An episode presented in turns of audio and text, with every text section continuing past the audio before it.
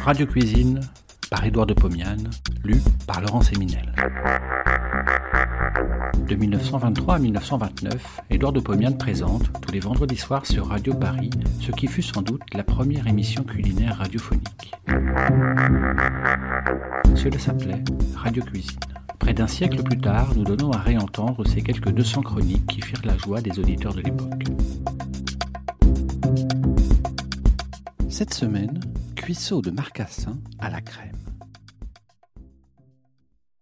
Un charmant et magnanime auditeur m'a envoyé un cuisseau de marcassin. Certes, c'est un morceau de roi. Je vous avouerai que je n'avais jamais de ma vie mangé de marcassin.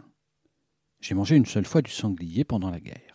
À ce sujet, je vais vous raconter une histoire qui vous démontrera le rôle du psychisme dans la perception des sensations gustatives. C'était donc pendant la guerre.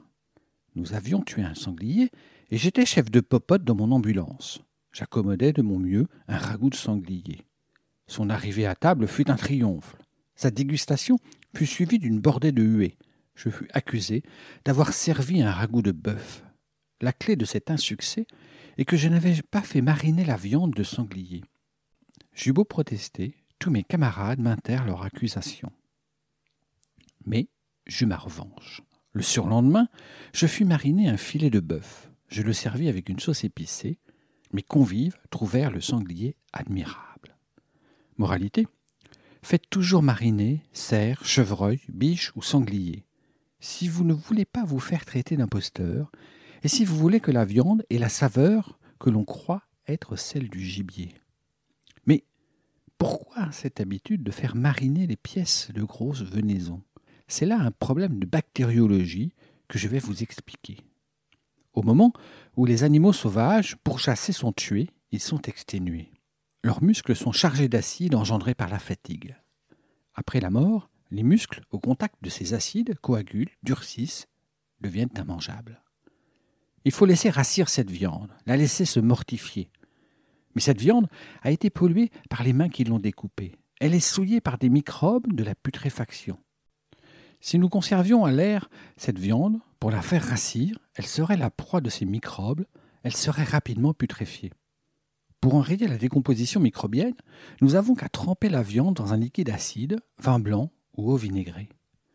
Ainsi traitée, la viande subira un début d'autodigestion qui la rendra tendre, mais elle ne pourrira pas car les microbes de la putréfaction se développent mal en milieu acide.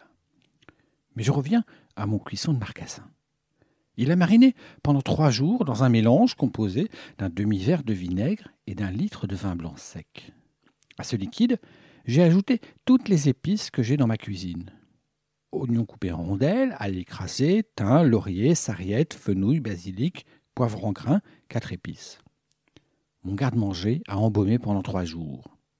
Maintenant, je vais faire cuire le cuisseau. Je le sors de la marinade, je l'essuie, dans un plat de terre chaud, je dépose une large barre de lard. Sur elle, je pose le cuisseau. Je sale, je le couvre avec une autre barde. Je porte le tout dans mon four à gaz très chaud. Le cuisseau pèse 1 kg 800 g. Il devra rester trois quarts d'heure dans le four.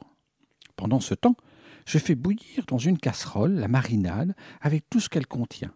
Je la laisse évaporer jusqu'au volume d'un demi-litre environ. Je goûte. C'est très parfumé et très acide.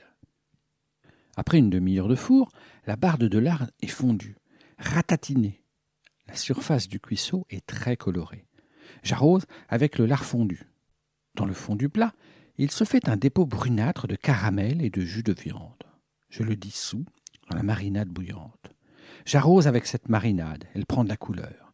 Elle se colore en brun. Trois quarts d'heure se sont passés, je retire le plat du four. Je pose le cuisseau sur un plat de porcelaine chaud.